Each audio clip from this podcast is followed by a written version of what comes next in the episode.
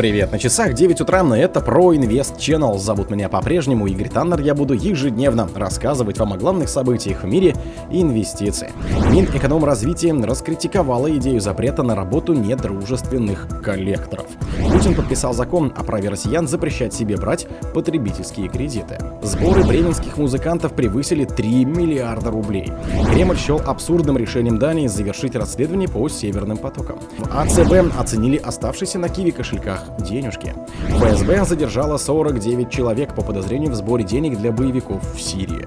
Спонсор подкаста Глаз Бога. Глаз Бога это самый подробный и удобный бот пробива людей, их соцсетей и автомобилей в Телеграме. Минэкономразвитие раскритиковало идею запрета на работу недружественных коллекторов.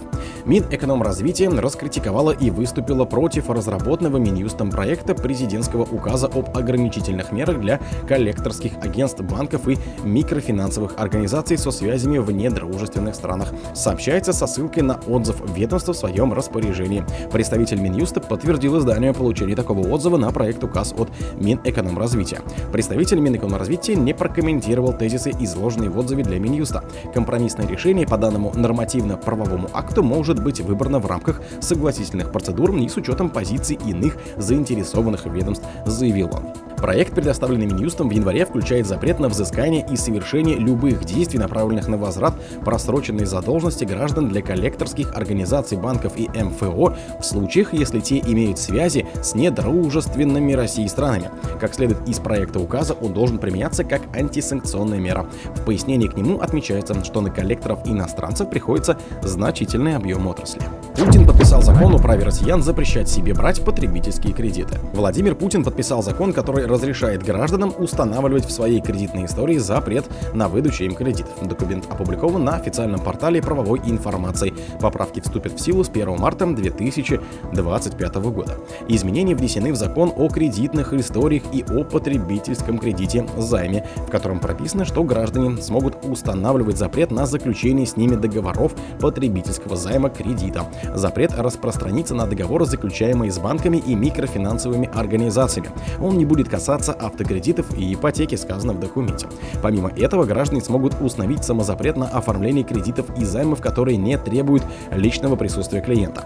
Ввести запрет можно будет после доработки автоматизированной информационной системы МФЦ. Это произойдет не позднее 1 сентября 2025 года.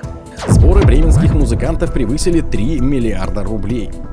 По итогам прошедшего уикенда сборы фильма «Бременские музыканты» превысил 3 миллиарда рублей, а касса ленты «Мастер и Маргарита» преодолела отметку в 2 миллиарда рублей, об этом сообщает портал «Кинобизнес».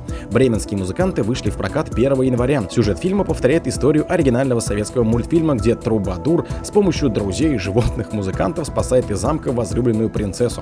Роли животных в картине исполнили Роман Курцин, Оскар Негамедзянов, Ирина Горбачева и Дмитрий Дюжев. Режиссером ремейка выступил выступил Алексей Нужный, работавший ранее с Тихоном Жизневским над лентой «Огонь». Кремль счел абсурдом решение Дании завершить расследование по Северным потокам. В Кремле назвали решение Дании прекратить расследование взрывов на газопроводах системы Северный поток в Балтийском море вызывающим изумление, сказал пресс-секретарь президента Дмитрий Песков. Безусловно, ситуация близка к абсурдной. С одной стороны, перед нами вот-вот имеет место преднамеренная диверсия. С другой стороны, никакого продвижения дальше. Ситуация в данном случае настолько очевидна, что можно только выразить абсолютнейшее изумление. Таким образом, Песков прокомментировал прокомментировал решение полиции Дании. Цитата по ТАСС. Ранее, 26 февраля, полиция Дании вслед за Швецией объявила о прекращении совместного расследования взрывов на северных потоках вместе со службой полицейской разведки. Необходимых оснований для возбуждения уголовного дела в Дании в связи со взрывами Северного потока-1 и Северного потока-2 нет, в связи с чем полиция Копенгагена прекращает уголовное расследование взрывов, сказано в сообщении. При этом полиция Дании отметила, что в ходе расследования было установлено, что имел место умышленный саботаж. Монтаж. В АЦБ оценили оставшиеся на Киеве кошельках денежки. Агентство по страхованию вкладов назвало объем средств, которые хранятся на электронных кошельках в Киви банке. По данным, всего банке было открыто 9,3 миллиона Киви кошельков, на которых в общей сложности лежат 4,4 миллиарда рублей. Больше всего средств хранится на кошельках с упрощенной идентификацией, для которых лимит составляет 60 тысяч рублей. На них лежат 2,35 миллиарда рублей. Средний размер остатка на таких кошельках составляет 328 рублей. На кошельках с полной идентификацией пользователей лимит до 600 тысяч рублей сейчас хранится 1,76 миллиарда рублей. Средний остаток на них составляет 2034 рубля. На анонимных кошельках с лимитом до 15 тысяч рублей лежат 277 миллионов рублей, при среднем остатке в 212 рублей на кошелечке. ФСБ задержала 49 человек по подозрению в сборе денег для боевиков в Сирии.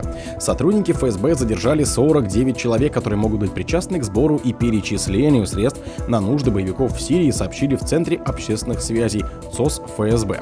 Там отметили, что совместно с Росфинмониторингом и СК ликвидировали международный канал ресурсного обеспечения, запрещенный в России международной террористической организации Кадиба Таухид Вальд Джихад.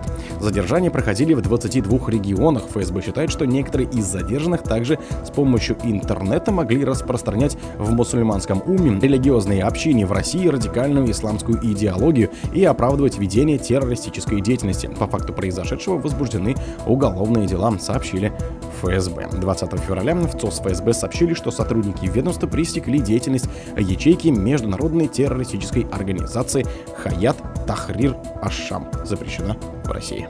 О других событиях, но в это же время не пропустите. У микрофона был Игорь Таннер.